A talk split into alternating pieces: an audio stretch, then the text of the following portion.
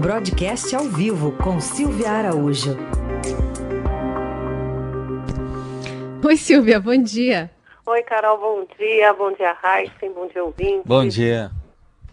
Silvia, estávamos eh, falando mais cedo sobre a reforma tributária, né? Como é que ela foi recebida. Parece que o setor de serviços está tá batendo o pé, né? Vai ser difícil o ministro Paulo Guedes demovê-los dessa sensação de estar tá sendo a, a, o setor mais prejudicado nessa história toda. Pois é, né, Carol? A reforma nem começou, começou da parte do governo, da parte do executivo, por, pelo que o, o executivo entendeu de ser a parte mais simples e mais fácil da reforma, e já tem essa, essa grita aí do pessoal de serviço que está se mostrando bastante contrário ao que foi proposto na criação da contribuição social sobre operações com bens e serviços, que é a unificação do PIS e da COFINS.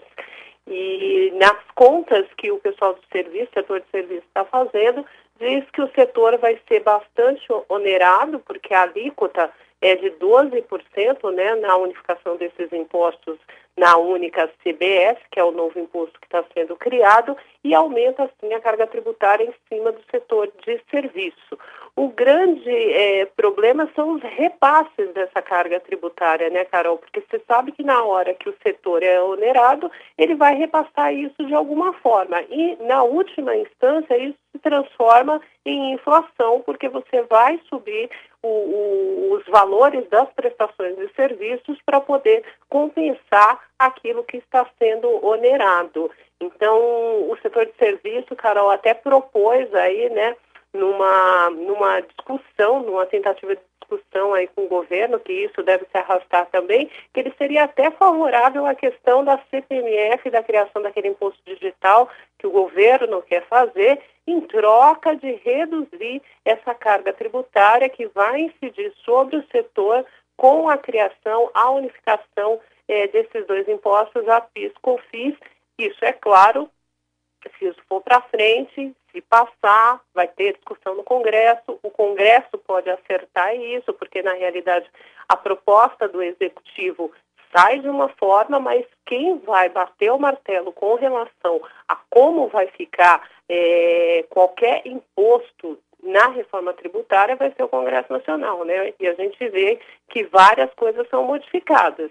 Visto o que aconteceu com a reforma da Previdência, que o governo mandou um projeto e o projeto que saiu é, do Congresso Nacional foi um projeto um pouco diferente daquilo que o governo imaginava. Agora, Carol, outra, outra questão que é importante da gente ficar de olho nessa proposta de reforma tributária do Executivo é, são coisas que eles deixaram para as outras fases, como, por exemplo, Falou-se muito nessa semana, quando enviada essa primeira parte da proposta, que o governo voltou atrás na questão de oneração da cesta básica, ou seja, o que significa isso? É você tirar as isenções que existem hoje na cesta básica.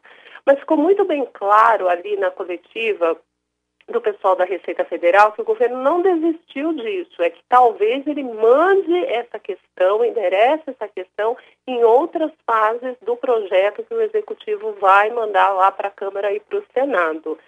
E é, essa oneração da cesta básica, na visão deles, é uma forma que se tem para você ter recursos para criar aquela aquele, entre aspas, Bolsa Família que o Bolsonaro quer uh, criar no governo dele. Né? O governo do, do presidente Jair Bolsonaro quer deixar a sua digital assistencialista no governo e uma forma que em, o Ministério da Economia está encontrando para fazer isso é uh, esse, esse novo, essa reformulação de todos esses projetos assistenciais. Mas você precisa tirar dinheiro de algum lugar para fazer isso. E uma das fontes de recursos seria justamente essa oneração é, da cesta básica, que é você retirar as isenções, suspender as isenções de produtos da cesta básica hoje. Isso também deve ser discutido no âmbito da reforma tributária, mas deve ser discutido um pouco mais para frente, conforme sinalizou a própria Secretaria da Receita Federal. Então a gente tem que ficar bem de olho nisso, porque você tem aí um, se isso for aprovado, é claro, você tem um encarecimento da cesta básica como um todo, né? Bom, agora no radar aí, na, na, agenda até tem a comissão mista lá da reforma tributária que diz que retoma as reuniões na semana que vem, né? Dá para convergir nessas três propostas? Tem da Câmara, do Senado e do Governo, né? Então, Heisen, ainda é muito, ainda é muito cedo para a gente saber como é que vai ficar esse desenho, né? Porque a comissão ela volta a funcionar na semana que vem, mais para o final da semana que vem, conforme é, o cronograma, e a comissão ela ainda precisa harmonizar esses, esses dois projetos do o projeto do Senado e o projeto da Câmara e ainda entender como é que vai ser o projeto do, do governo, porque na realidade o que o governo mandou é, mandou apenas uma parte no que a gente falou, que o governo entende uma parte muito simples, você unificar PIS com FIS não significa que você está fazendo uma reforma tributária e isso não é uma contribuição tão é, relevante para o que já está sendo discutido dentro do Congresso Nacional. O fato é que o ministro Paulo Guedes ele disse o seguinte, que eles vão uh, fazer essa é, a parte deles de forma é, faseada, né, vão mandar aos poucos. Então, se a gente entender, por exemplo, que o secretário da Receita disse que a segunda fase deve chegar ao Congresso Nacional entre 20 e 30 dias, a gente entende também que entre 20 e 30 dias a comissão já deve estar um pouquinho mais avançada nas discussões do que eles já têm lá.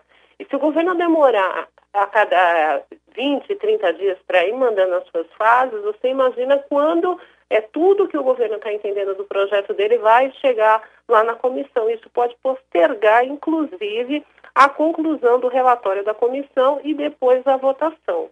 No, no, o governo está tá entendendo, né, pelo menos as lideranças do governo, na previsão mais otimista, é de que esse relatório esteja pronto lá para o final de setembro na comissão e seja votado em outubro, meados de outubro. E aí a gente já tem toda a campanha eleitoral desse ano, né, Raíssa, para as prefeituras, que já vão estar na rua, já estão aí finalizando para o pleito, e vai ser muito complicado você votar um projeto de emenda à Constituição com uma eleição na rua. É muito difícil disso acontecer. E aí o que a gente tem que ficar muito atento nesse cronograma é o seguinte, que se a reforma não for votada nesse ano, muitos impostos têm aquele princípio da anterioridade. Ele não pode é, ser cobrado, ele não pode começar a vigorar no mesmo ano em que ele foi criado ou modificado. Então, se a votação dessa PEC ficar para 2021, os impostos só começam a valer a partir de 2022 e aí a gente já tem uma outra eleição pela frente, que é a eleição majoritária. Então, esse assunto reforma tributária, ele vai se estender por muito tempo. O governo quer votar a reforma ainda nesse ano, mas como a gente está olhando aí, o calendário está bastante apertado, porque é uma discussão que tem que ser feita de forma muito ampla, né? E só mais uma coisinha na reforma tributária, o ministro Paulo Guedes também deu a seguinte senha. O governo vai tratar de impostos federais e o Congresso, Câmara e Senado, que converse com governadores, que converse com prefeitos para tratar da questão da reestruturação dos impostos estaduais. Muito bem. Para a gente fechar, hoje a gente vai ter mais uma noção aí do tamanho do estrago aí na, nas contas do governo? Pois é, a gente vai ter a arrecadação, arrecadação do mês de junho, né? E a expectativa é que essa arrecadação ela sofreu uma queda bastante expressiva em relação a junho do ano passado, pelo que o pessoal do Projeções Broadcast aqui coletou. Ela deve ficar mais ou menos em torno de 88, 90 bilhões, né? Isso vai significar aí quase 30% de queda em relação a junho do ano passado. Só para a gente lembrar, né, Heisen? Maio já teve uma queda de mais de 30%, em abril também teve uma queda de quase 30% na arrecadação de contribuições e impostos eh, do governo. A gente só tem que lembrar que alguns impostos, alguns recolhimentos de impostos foram postergados, né, como imposto de renda, piscofins, é, receita previdenciária. O governo deu um espaço, deu um, um, um, diferimento, né, a gente chama de diferimento, disse que esses impostos poderiam ser pagos lá na frente, que foi uma forma que o governo é, entendeu que ajudaria as empresas aí no combate aos efeitos da pandemia do coronavírus. Quando esses impostos começarem a ser pagos, aí sim se restabelece um pouco desse prejuízo que a arrecadação vem sofrendo. E a gente, mais uma vez, lembra que a arrecadação é a receita do governo para fazer frente a todas as suas despesas. Ontem foi divulgado um relatório de despesas e receitas mostrando que o déficit para esse ano, foi uma atualização desse relatório, mostrando que o déficit desse ano vai ficar em 787 bilhões de reais contra o que antes da pandemia era a estimativa de 124 bilhões, só lembrando que foi aprovado um, orçamento de guerra pelo governo, pelo, mandado pelo governo, aprovado pelo Congresso Nacional, o que permite que esse teto aí, que antes era de 124 bilhões de déficit, estoure e bastante nesse uhum. ano.